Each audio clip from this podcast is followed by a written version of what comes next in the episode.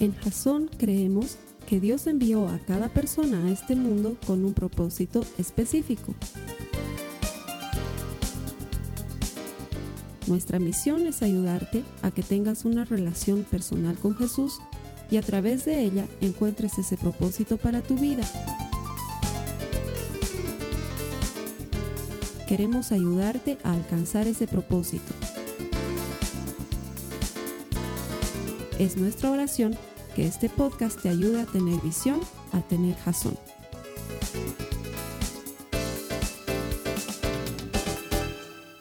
A todas las personas que se conectan a Jazón en línea, quiero darles la bienvenida. Es un privilegio poder encontrarnos contigo semana a semana, gracias al Internet, a través de esta plataforma. Eh, lo que hemos preparado para ti no solamente hoy, sino todas las semanas y lo que tenemos en cuanto a recursos en nuestras páginas web. Queremos entregártelo de manera que lo uses para anunciar el Evangelio de Jesús. Nuestro único objetivo es que más personas conozcan a Jesús, más personas se enamoren de Él y reciban gratis lo que nosotros hemos recibido gratis. Así que si alguno de nuestros recursos te parece útil, por favor, no necesitas autorización para usarlo, es para eso, ¿sí? Puedes utilizarlo libremente. A las personas que vienen todos los domingos a Jason les quiero dar la bienvenida, que Dios los bendiga. Siempre les digo que Dios tiene recompensa para los que le buscan, es verdad, si lo buscas en tu Biblia, en Hebreos, en el capítulo 11, en el verso 6, lo vas a encontrar, Dios es galardonador de los que lo buscan. Amén. Y de eso se trata. Hoy vamos a continuar con la serie Audaz. La semana pasada habíamos comenzado con esta serie. Considero una serie muy poderosa porque se está basando en los hechos de los apóstoles. Como ya te dije, los hechos de los apóstoles es un libro escrito por Lucas. Este Lucas, un hombre muy importante en el Evangelio y en el nacer de la iglesia del Nuevo Testamento, se dedica a datar, si vale el término, todo lo que estaba pasando a su alrededor con la iglesia naciente. Y es así que nos cuenta cómo en los hechos de los apóstoles empiezan a suceder cosas maravillosas en torno a ellos y se cumple en ellos la promesa que les hizo Jesús. Una de esas veces en la que Jesús hizo un gran milagro, los discípulos dicen, wow, qué milagroso. Y Jesús les dice, no se sorprendan de, estos, de esto. Les aseguro que ustedes harán cosas mayores todavía. Y esa promesa no solamente es para los apóstoles de la del Nuevo Testamento, sino es también para nosotros, los que hemos venido a creer en Jesús por el testimonio de ellos. Cosas mayores podemos hacer, cosas más grandes de las que la Biblia dice. El problema es que no lo creemos. Ese es el grave problema. Y de eso es de lo que te quiero hablar hoy. El tema de hoy se llama oraciones audaces. Lo que quiero que aprendamos en este tema es a orar más allá de lo que oramos habitualmente. Pero para eso te voy a contar una historia primero. Dice que había un chiquito que, bueno, estaban en su casa, iban a orar al bendecir los alimentos y el papá le dice a su hijito, hijito, tú bendecí los alimentos, mi amor. Entonces el chiquito agarra y dice, sí, papi, un cristiano comprometido el muchacho, entonces agarra cierra los ojos y dice, Señor, te doy muchas gracias por mi familia. Y Señor, te doy muchas gracias por esos alimentos. Y Padre, te pido en el nombre de Jesús que elimines el brócoli de todo el planeta. Y su papá lo mira y le dice, hijito, hijito, no, no puedes orar algo así, mi amor, no puedes orar algo así. ¿Te imaginas si Dios eliminara el brócoli de todo el planeta? Pobres esos horticultores que viven de sembrar y de cosechar brócoli, que lo ponen en las tiendas, se les vendría abajo su economía y perderían todo su dinero. Ponte a pensar en esa gente. Y el chiquito lo mira a su papá y le dice, tienes razón, papá. Señor, elimina el brócoli del planeta y dales a los horticultores un nuevo empleo, Señor, en el nombre de Jesús. Me encanta ese ejemplo porque nos habla de la versatilidad que debería tener la oración. Y quiero poner las cosas como quien dice rayando la cancha de entrada, bien claras contigo. No soy de los que cree que hay oraciones bien hechas y oraciones mal hechas. ¿Sí? Vengo de un contexto en el que durante muchos años me enseñaron que habían oraciones mal hechas. Y toda mi vida me he peleado con eso. ¿ya? Porque no, no puedo creer que haya una oración mal hecha. Es decir, ¿qué es la oración básicamente? Es diálogo con Dios, es yo hablando con mi papá.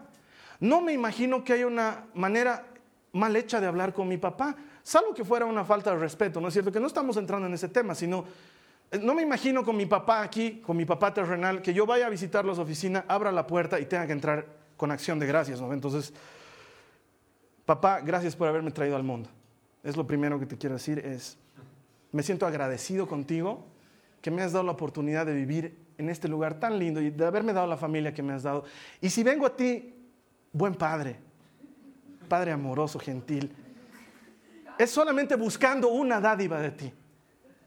Me humillo en tu presencia y suplico que en tu favor me concedas el beneficio de tomar prestado unas cuantas carpetas que veo que tienes en sobra debido a tu traslado de oficina. Señor, Padre, amado, te pido perdón por todas esas veces que estando bajo tu techo he llegado tarde a la casa y te he hecho renegar. Y la más de una vez que te he hecho tener problemas con mi mamá, porque reconozco bien que tú me has defendido. ¿Se imaginan que yo hablo así con mi papá? Sería rarísimo. Y sin embargo, para nosotros eso entra dentro del marco de una buena oración.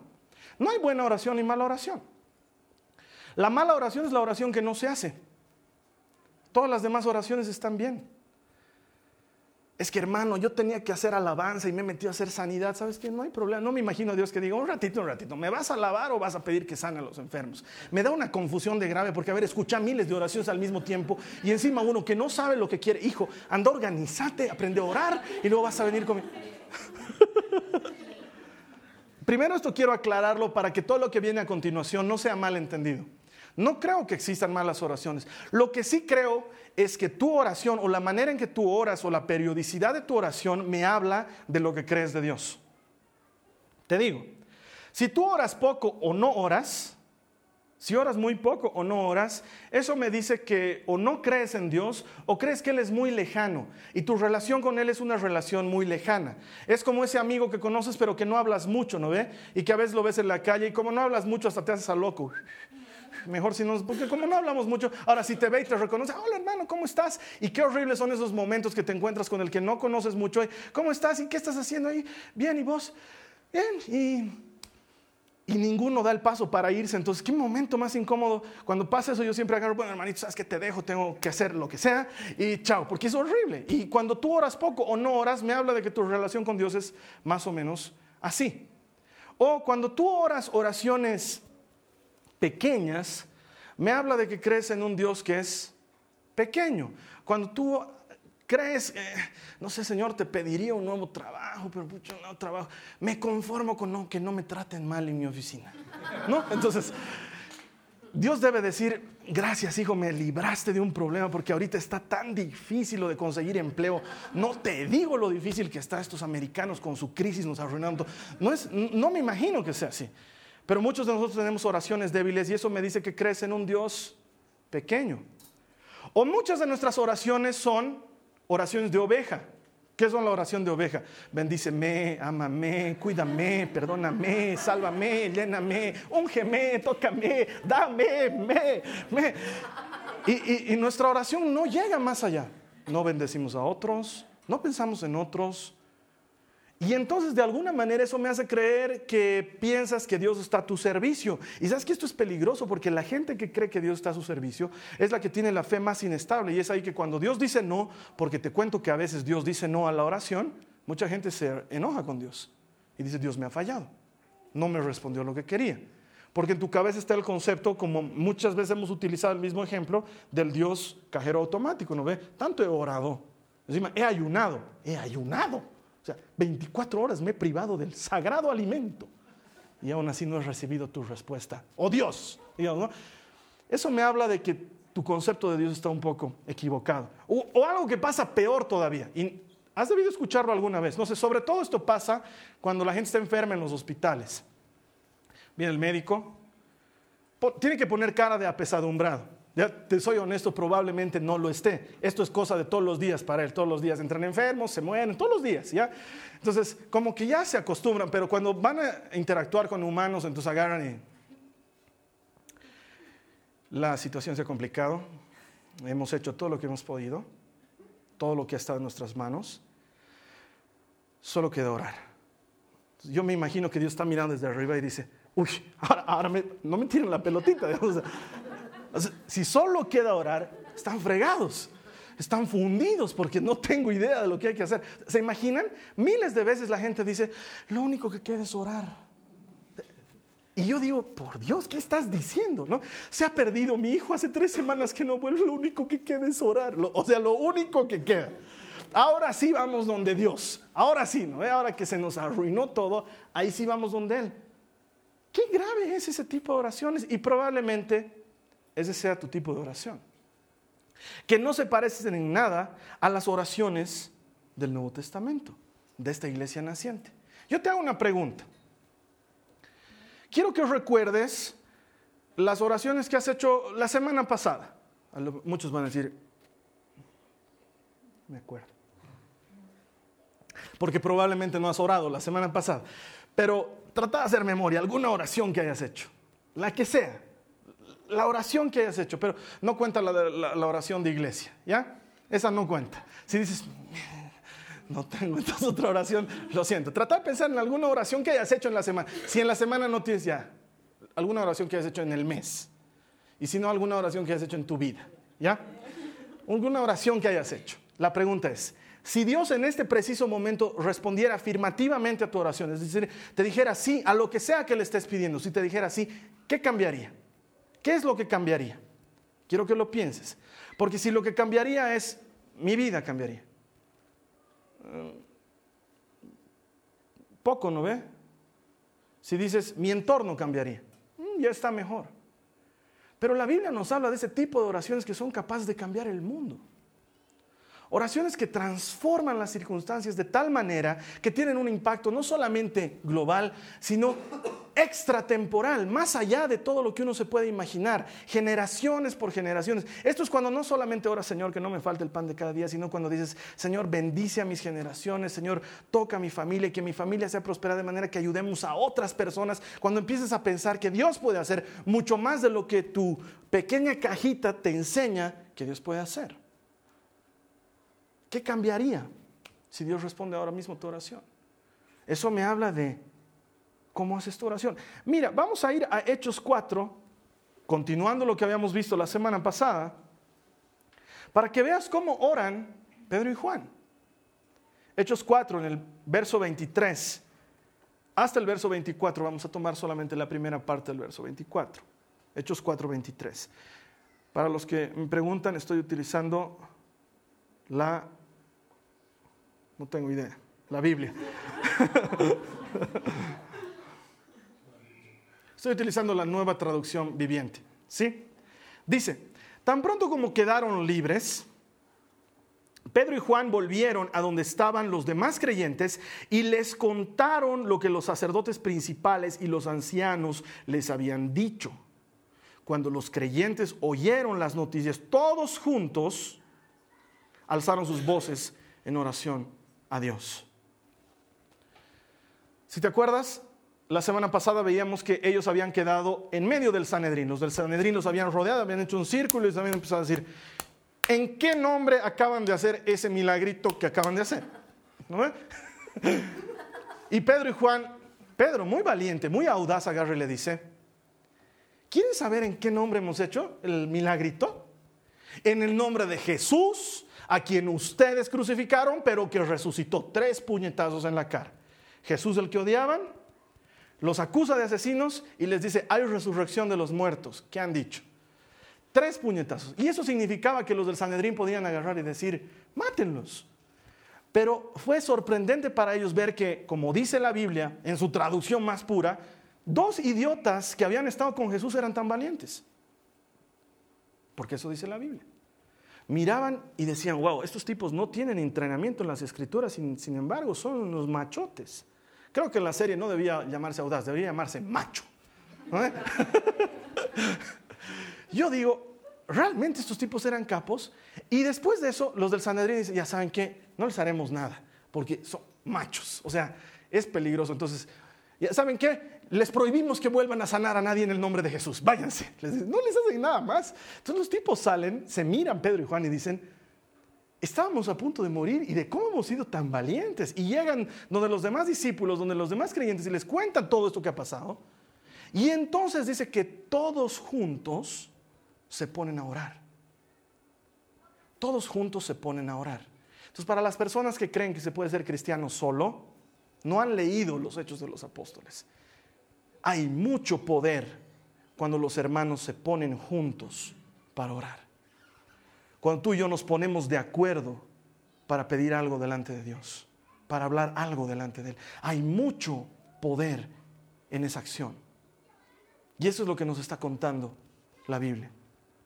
Yo me acuerdo muchos años atrás, cuando con mi grupo de jóvenes organizamos el primer campamento de jóvenes para esa época. Teníamos un grupo muy lindo de trabajo, un equipo que trabajaba como un solo hombre y habíamos planificado nuestro primer campamento y nos fuimos a un lugar alejado de la ciudad de La Paz, donde habían las condiciones necesarias para que sea un campamento, ¿sí? Y en medio del campamento, uno de estos días, bueno, nosotros agarrábamos y mandábamos una circular para que los padres autoricen a sus hijos a ir al campamento. No vaya a ser que algún hijo esté ahí de pavo, ¿no? ¿Eh? Y tu papá te ha mandado, sí, me ha mandado. Y después su papá en la ciudad de La Paz y muriéndose, mi hijo solo queda orar, digamos. Entonces mandábamos una carta de autorización y en la carta de autorización al pie decía, si su hijo sufre de algún tipo de alergia o requiere alguna medicación especial, por favor indíquenos para que tomemos las previsiones. Bueno, todos nos entregaron, todos rebosaban salud, nadie nos dijo que tenía nada, pero en medio del campamento, en uno de los ratos que teníamos una actividad de esparcimiento, estábamos jugando con una pelota, ¿sí? Entre varios. Y uno de los chicos que estaba ahí, le estaba por llegar la pelota y le llega la pelota, ¡pum! la agarra y ¡pum! se cae de espaldas. Y nosotros, ¡ja, qué payaso este! Nos acercamos, ¿qué te pasa, payaso? Cuando lo vemos que el chico estaba convulsionando. Era la primera vez en mi vida, en mi corta vida, en mi joven vida, que yo veía a una persona convulsionar. Nunca lo había visto. Y si tú has visto cómo convulsiona una persona cuando tiene un ataque de epilepsia, no es agradable, es bien difícil, no tienes idea qué hacer. Gracias a Dios nosotros teníamos un equipo de médicos estudiantes de medicina, pero médicos al fin, que estaban ahí con nosotros y que por lo menos primeros auxilios sabían. Entonces empezamos a auxiliar al muchacho, pero gracias a Dios algo teníamos mucho mejor y era que éramos tipos de oración. Éramos muy jóvenes, pero algo teníamos en claro. Cuando nos poníamos juntos para pedirle algo a Dios, Él hacía el milagro. Entonces lo metimos al muchacho a una carpa y empezamos a orar por él. Ustedes me dirán, pero estaba teniendo un ataque de epilepsia, tenían que llevarlo al médico. Sí, pero nosotros teníamos fe y éramos tontos, éramos unos idiotas. No teníamos idea que necesitaba ir al médico. Creíamos que Dios podía hacer algo por su vida. Así éramos nosotros. Nos metimos una carpa y empezamos a orar como nunca en nuestras vidas habíamos orado. De repente el muchacho dejó de convulsionar, de repente se tranquilizó. Todo pasó. El chico se paró, nos dijo que estaba bien, le dimos agua, los estudiantes de medicina dijeron, sí, se ve bien. Salimos y seguimos jugando. Y el campamento continuó. Y cuando volvimos a La Paz dos días después, les agarramos a sus papás y les dijimos, ¿por qué no nos dijeron que su hijo sufría de epilepsia? Porque ya luego él nos contó, sí, alguna vez me pasa. ¿Por qué no nos dijeron nada? Y sus papás se enojaron con nosotros. No, ¿cómo es posible? Ese rato había que llevarlo al médico. Son un grupo de idiotas. Y nosotros decimos, ¿dónde hemos escuchado eso? La cosa es que se lo llevaron inmediatamente al médico. El médico nos cuenta ya después, porque la semana después el chico vino y nos contó. Le hicieron una tomografía, un brain scan, no sé, esas cosas que hacen en, en la cabeza. Y el médico les dijo, miren, esto es algo que yo no puedo explicar en treinta y tantos años que tengo de práctica médica. Su hijo tenía una fisura cerebral de dos centímetros. Eso es, no sé cómo te explico, dos centímetros, dos cuadraditos de chocolate, ¿ya? O sea, dos centímetros, ¿ok? Tenía una fisura cerebral de dos centímetros. Y en treinta y tantos años de práctica médica que tengo, nunca he visto, porque los libros y la ciencia y la experiencia te enseñan que las neuronas no se reproducen. Es una de esas células que no se reproducen, no es como la piel que te cortas y crece más piel. Pierdes cerebro, pierdes. Y su hijo a causa de esa fisura tenía los ataques epilépticos. Y la fisura ha desaparecido y no lo puedo entender porque ha crecido tejido cerebral. Y esto, si fuera un hombre de fe, sería un milagro. Les dijo. El chico nos vino y nos contó eso. Y hasta el día de hoy me sigo cruzando con él. Lo veo, está casado, es un chico normal. Nunca más tuvo epilepsia. Eso sucedió cuando yo tenía 18, 18, 19 años más o menos. Y me hace recordar el poder que hay cuando los hermanos se reúnen a pedirle algo a Dios. Y me encanta esa época y digo, ¿cómo quisiera desaprender tantas cosas que he aprendido ahora que soy viejo? Porque cuando eres joven, eres idiota. Pero si has andado con Jesús, haces cosas audaces, haces cosas valientes.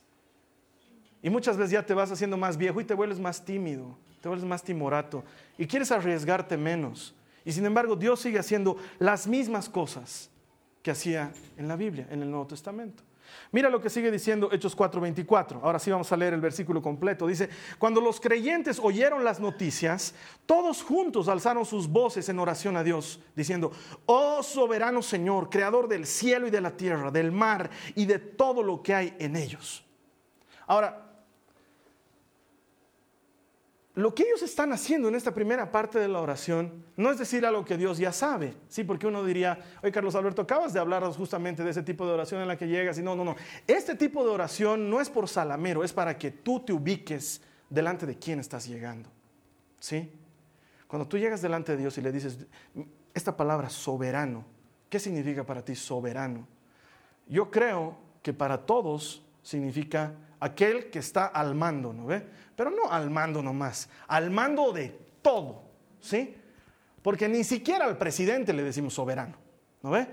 Es al que está al mando de los mandos, el más más. Entonces, lo que aquí están haciendo los discípulos es decir, Señor, me ubico delante de quien estoy llegando, delante del que está al mando de todo, el que tiene poder para hacer todo porque es el mismo que hizo los cielos, la tierra y el mar. Y lo que ellos hacen es ellos mismos contextualizarse, ubicarse delante de quien están llegando, porque sabes que la oración ayuda a enfocarte en Dios.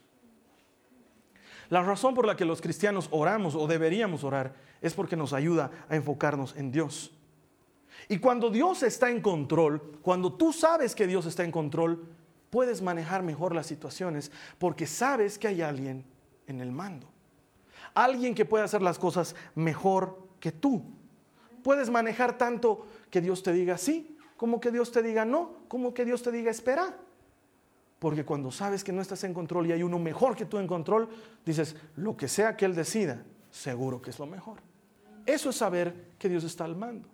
Y lo que quiero enseñarte hoy es dos tipos de oraciones que nosotros deberíamos agregar a nuestras vidas para que nuestras oraciones sean audaces. La primera, para los que están tomando notas. Ora para ser audaz. Ora para ser audaz. Hechos 4:29, mira lo que oran los apóstoles. Le dicen, y ahora, oh Señor, escucha sus amenazas y danos a nosotros, tus siervos, mucho valor al predicar tu palabra.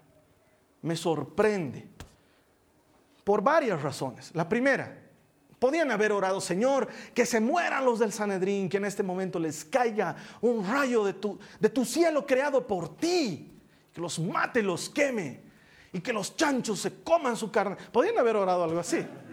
¿Qué es lo que muchos de nosotros oramos, no ve? Cuando alguien te hace daño, Señor, que algo le pase ahora mismo, ¿no ve?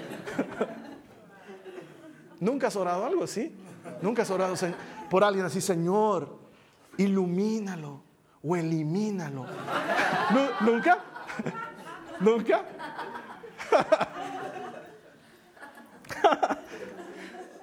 Podían haber orado algo así, pero lo primero que oran no, no, es para que se solucione el problema. No oran por, Señor, que ya no nos persigan, que ya no somos tus siervos, estamos predicando tu palabra. No. ¿Sabes qué oran? Haznos más valientes para predicar tu palabra.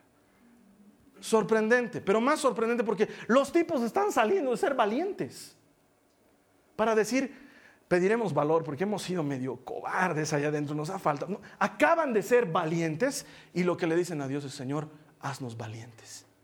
Wow. Estos mismos tipos que sabían lo que era ser cobarde y que ahora venían de vivir una vida valiente, de predicarle a tres mil y convertirlos, de sanar a un enfermo, de enfrentarse al Sanedrín, esta misma gente está diciendo, Señor, hazme valiente.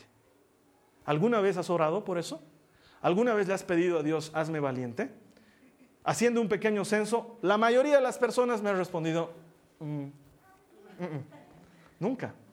Y cuando les digo, ¿y por qué nunca has orado por ser valiente? nunca se me ha ocurrido, nunca se me ha ocurrido. Y otros, porque no quiero ser valiente. quiero seguir vistiendo mi casaca amarillo. No, no es cierto es un chiste, es un chiste muy local, muy tonto. Los que están conectados no tienen idea de lo que estoy hablando, así que les pido perdón a los que están aquí. He hablado cualquier cosa ahorita, sí. La gente no ora habitualmente por ser valiente, no lo hace. Y lo primero que quiero que aprendamos es eso. Aprende a orar a Dios por ser valiente. Que parte de tu oración sea decirle, Señor, hazme valiente, dame valor dame coraje, dame audacia. Y dame audacia para demostrar que soy cristiano. Que no me avergüence de ser cristiano, que, al contrario lo muestre con orgullo, pero el orgullo del bueno, del saber que pertenezco a aquel que es el soberano, el dueño de todo cuanto existe. Ese es el tipo de oración que me encantaría que aprendamos a hacer. Y prepárate, porque cuando le pides a Dios valor, Dios te lo da. Es algo que Dios te da desde muy changuito yo oraba por esto, porque este versículo que te cuento me sorprendió desde que tenía 14, 15, 16 años. Ver que gente le decía, Señor, no me quiero acobardar cuando esté anunciando tu palabra. Entonces yo le decía, Señor, hazme valiente. Y cuando Dios escucha ese tipo de oración, te hace valiente. Y las mejores cosas de mi vida creo que las he aprendido no en un curso, no en una prédica, no en el ambiente familiar de la iglesia, sino en la cancha, cuando me tocaba ir, por ejemplo, a sanar enfermos. Desde muy changuito íbamos, orábamos por enfermos. He visto sanidades que ni te imaginas. Sanidades que ni te imaginas. Gente que estaba al borde de y listo, pero Dios hacía una obra poderosa. Yo estaba ahí de testigo. O cuando íbamos a hacer liberaciones y echábamos fuera demonios.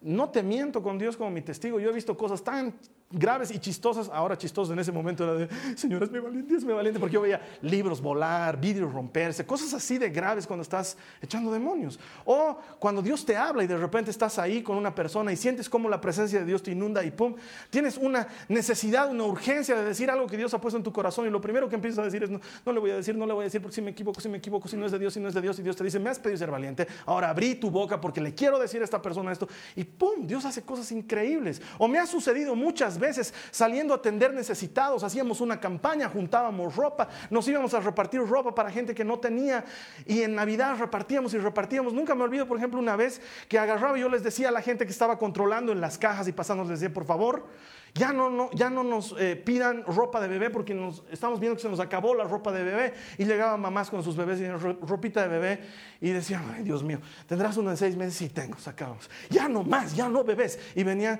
tendrás ropita de bebés la ropita de bebés. Y yo iba y veía la caja y habían dos chompas ahí. Yo decía, ¿de dónde sacan ropita de bebé? Y salía ropita, y salía ropita, y salía ropita. Y cuando terminábamos de hacer nuestra evaluación, habíamos entregado más ropa de la que habíamos llevado, habíamos entregado más comida de la que habíamos llevado, y no nos podíamos explicar de dónde había salido todo eso. Y nos parábamos delante de la gente y les decíamos, Jesús está haciendo el milagro. Y se necesita ser valiente para eso. Y cuando tú le pides a Dios que te haga valiente, él te hace valiente, te hace valiente. Y mi anhelo, mi deseo, mi expectativa es que esta iglesia, esta iglesia, esta iglesia se transforme en un grupo de gente valiente, osada, audaz, que no mide el peligro, porque sabes que no hay peligro cuando Dios está en control. No hay peligro cuando Él está en control. Y la segunda cosa, ora por milagros. Ora por milagros.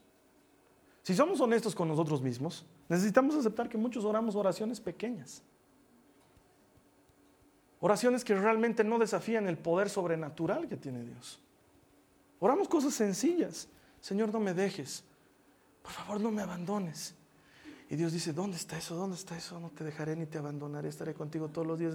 Creo que está en la Biblia yo mismo te lo prometí, no te dejaré ni te abandonaré. Y sin embargo estaba, Señor, no me dejes, no me abandones.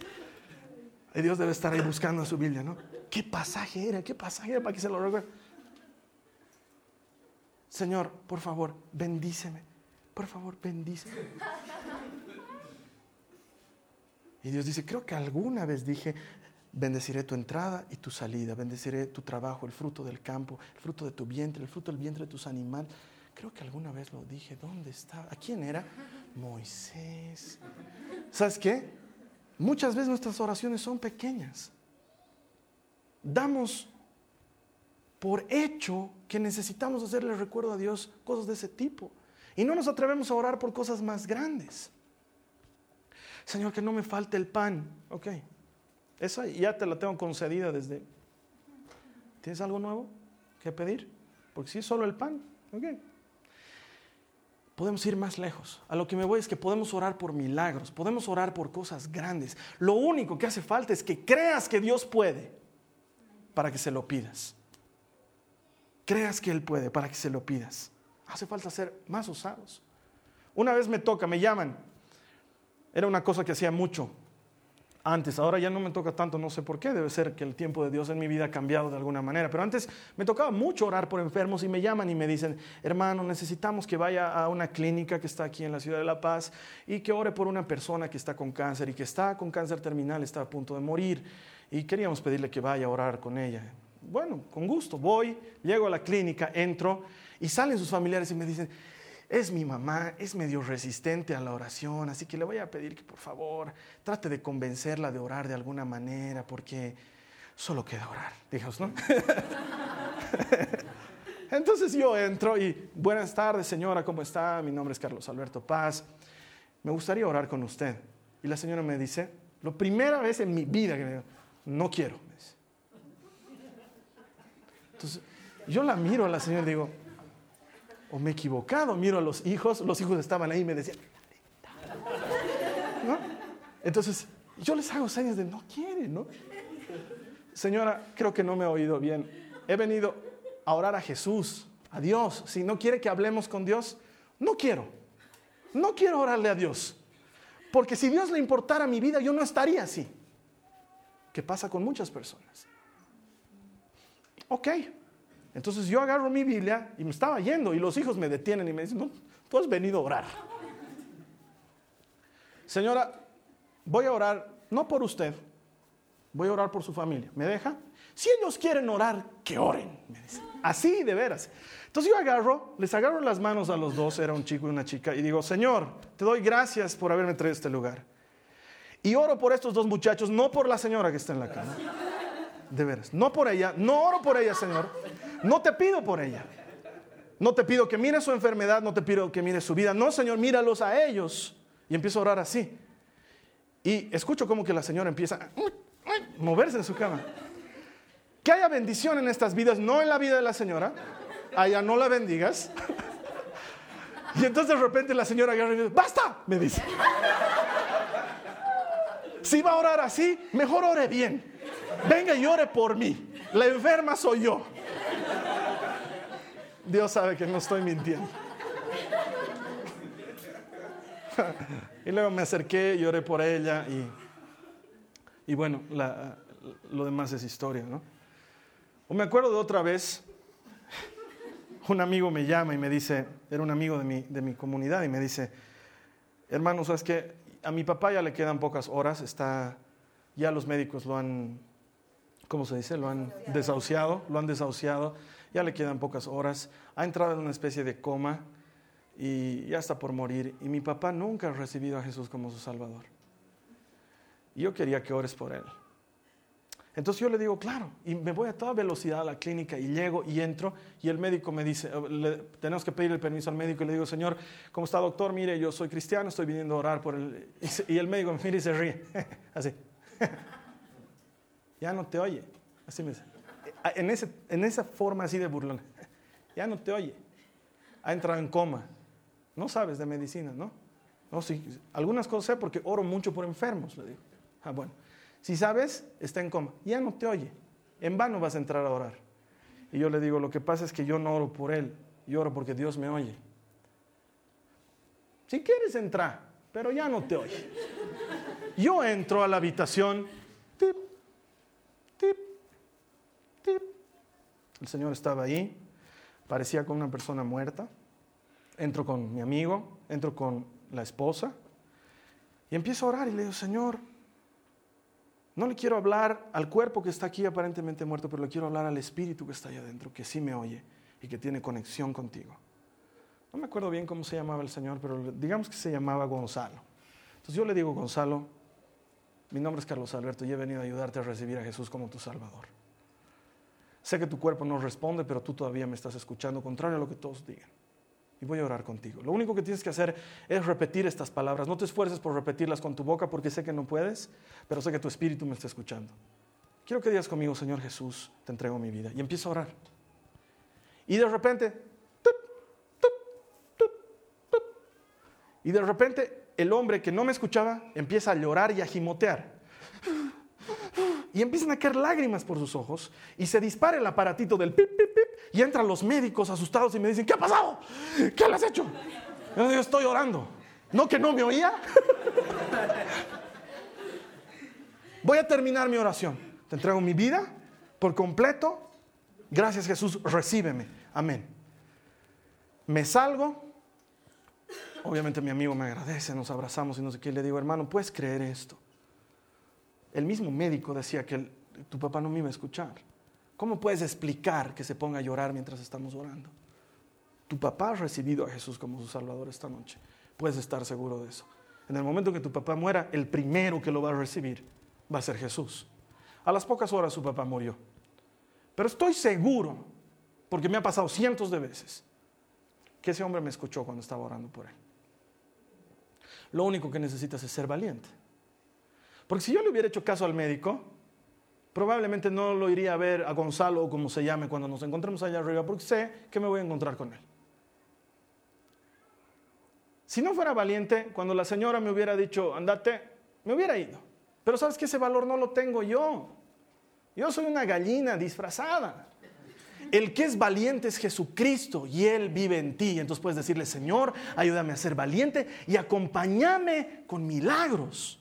Mira lo que dicen los discípulos en el verso 30. Dicen, extiende tu mano con poder sanador y que se hagan señales milagrosas y maravillas por medio del nombre de tu santo siervo, Jesús. O sea, la razón para que le piden ser valientes es para hacer milagros. Señor, hazme valiente para que tú te lleves el crédito. Hazme valiente para que el mundo sepa que eres verdadero, que existes. Y entonces cuando me hagas valiente, hazme quedar bien, que hayan milagros que me acompañen, que hayan señales que me acompañen. Y Dios concede este tipo de oraciones, porque cuando suceden milagros, la gente se enfoca en Jesús. Hasta el más incrédulo, hasta el más científico, no le queda otra que decir, esto es un milagro. Por eso es que Jesús responde este tipo de oraciones. Y sabes que tú y yo necesitamos orar este tipo de oraciones y ser más audaces. Y no orar para sobrevivir el mes, orar para que Dios haga su obra como la sabe hacer. Y no orar para que no me duela, que no me duela, orar para que Dios te sane. Y desenfocate de la oración. Me sana mi abuelita, dame trabajo, haz para mí. Pensá en los demás. Haz una oración más grande. Cree que Dios puede llegar a más personas. Cree que Dios te puede utilizar a ti con más personas y dile, Señor, hazme valiente. Ayúdame a hablar de ti con denuedo, con valor, con coraje. Han tenido que pasar muchas cosas en mi vida hasta hoy, sobre todo en los últimos dos años. Han tenido que pasar muchas cosas en mi vida para que te pueda decir en qué punto se halla mi fe ahorita. Que estoy seguro que si no hubiera pasado lo que me ha pasado en estos últimos años, no podría decirte esto. ¿En qué punto está mi fe ahorita? Mi fe está en el punto en que ahorita me animo a orar por lo que sea. Me animo a pedirle a Dios lo que sea. Porque mi fe es capaz de manejar el hecho de que Dios me diga no. Mi fe es capaz de manejar el hecho de que Dios me diga no todavía. Lo puedo manejar. Entonces no tengo miedo de orar. Porque muchos de nosotros tenemos miedo de orar cosas grandes porque tenemos miedo de que Dios nos diga no tenemos miedo de que Dios quede mal o nos falle. Entonces vamos donde el enfermo y no nos animamos a decir, sánalo Señor, porque si no lo sanas, voy a quedar mal yo, vas a quedar mal tú, va a quedar mal la iglesia. Voy a tener que decir que asisto a otra congregación. Entonces preferimos, no Señor, no lo dejes, no lo desampares. Y ahí va Dios a buscar dónde está eso, no te dejaré ni te desampararé. Dios puede sanar enfermos, Dios puede hacer milagros. Solo necesitas creerle. Desarrolla tu fe de manera que si Dios dice no, tú digas amén, porque si te ha dicho que estás en control, creo que estás en control. Y voy a creer que lo que tú dices es mejor que lo que yo digo. Voy a creerlo. Desarrolla tu fe hasta ese punto. Y ora para ser valiente. Dios está diciéndote en este mismo momento, quiero que me pidas algo que me desafíe. Quiero que me pidas algo que de otra manera no sucedería si no fuera porque hay un Dios detrás de todo esto. Dios está diciendo, quiero que llegues delante de mí con oración y que me pidas algo que haga que los demás digan, ¿qué pasó? Y tú no tengas otra más que decir, si Dios no lo hubiera hecho, no lo hubieras recibido. Pídemelo. Créemelo. Soy el Dios soberano, el que hizo los cielos y la tierra. Hace unos meses atrás, casi un año atrás, nos enteramos que mi hermana Tatiana, que pertenece a esta iglesia, estaba diagnosticada con cáncer. Desde el momento que estaba diagnosticada con cáncer, tú sabes lo que eso significa. Si alguna vez te ha pasado es doloroso, si no te ha pasado, temes el día en que te pueda pasar. Todos le tienen miedo al cáncer. Y cuando hablamos con ella y oramos la primera vez, lo primero que dijimos es, esto no es para muerte, es para vida. Es para que le contemos a Dios cuán buenas cosas ha hecho en tu vida, Tatiana. Hace una semana la Tatiana ha viajado a Chile para hacer su chequeo rutinario a raíz del tratamiento que ella ha tenido que soportar. Y el médico sale otra vez con buenas noticias como sale desde que la han visto y sale con buenas noticias y le dice, ¿crees en Dios? Y la Tatiana le dice, claro que creo en Dios. Entonces tienes que darle muchas gracias porque esto se llama milagro. Dios hace cosas grandes para los que creen en grande. Ese es el Dios al que seguimos y servimos. Entonces, ese hermano que se te ha perdido, Dios ya sabe dónde está. Ese negocio que tú lo ves fracasado, Dios lo tiene en la palma de su mano. Esa enfermedad que te aqueja, te atormenta, no te deja dormir, te debilita, te desgasta, Dios la puede sanar haciendo así. Ese enemigo que te persigue, que te acusa, que no te deja en paz, no sabe con quién se ha metido. Dios es Dios soberano. Y lo único que está esperando es gente que le diga, Señor, no me enfoco tanto en que soluciones mi problema, me enfoco en que me hagas valiente. Hazme valiente. Ayúdame a pasar esta montaña como los campeones. Y mientras tanto, lucite tú en medio, haz milagros y prodigios, porque te prometo que yo voy a decir, esto lo hizo Jesús. Amén. ¿Puede ser uno de esos? Permíteme orar contigo. Vamos a orar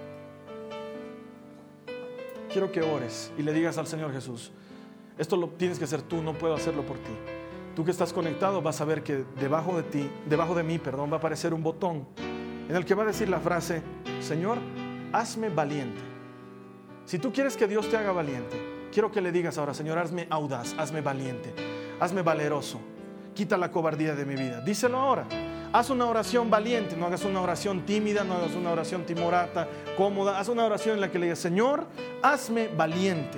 Quiero ser valiente, valiente para enfrentar mis problemas, valiente para enfrentar mis desafíos, valiente para enfrentar mis necesidades, valiente para ayudar a otros a ser valientes en sus necesidades y en sus propios desafíos. Hazme valiente, Señor. Y luego dile conmigo, y Señor, mientras tú me haces valiente, acompaña mi vida con señales tan claras que no quede otra cosa que decir, si esto no lo hubiera hecho Dios, nadie más lo hubiera podido hacer. Si esta puerta no la hubiera abierto Dios, nadie más la hubiera podido abrir. Si esta puerta no la hubiera cerrado Dios, nadie más la hubiera podido cerrar. Haz esta oración conmigo y díselo al Señor Jesús y entrégale tu vida. Entrégasela ahora. Hazme valiente, Señor. Quiero ser audaz. Quiero ser una persona audaz. Que mi vida se caracterice por la audacia porque sé quién está detrás de mí, sé quién está cuidándome las espaldas, sé quién me está protegiendo, sé quién tiene mi vida en sus manos. El Dios soberano, creador del cielo, de la tierra y del mar, creador de todo lo que en ellos existe. Ese eres tú, mi amado, mi Jesús. Te doy gracias, Señor. Te bendigo. Bendito eres. Esta ha sido una producción de Jason Cristianos con Propósito. Para mayor información sobre nuestra iglesia o sobre el propósito de Dios para tu vida, visita nuestro sitio web www.jason.info. Allí encontrarás muchos recursos para animarte en tu relación con Dios, enseñanzas, nuestro blog, prédicas y mucho más. Te lo deletreamos www.jaz on.info. También puedes visitarnos en nuestro sitio en Facebook www.facebook.com barra Que Dios te bendiga abundantemente. Muchas gracias.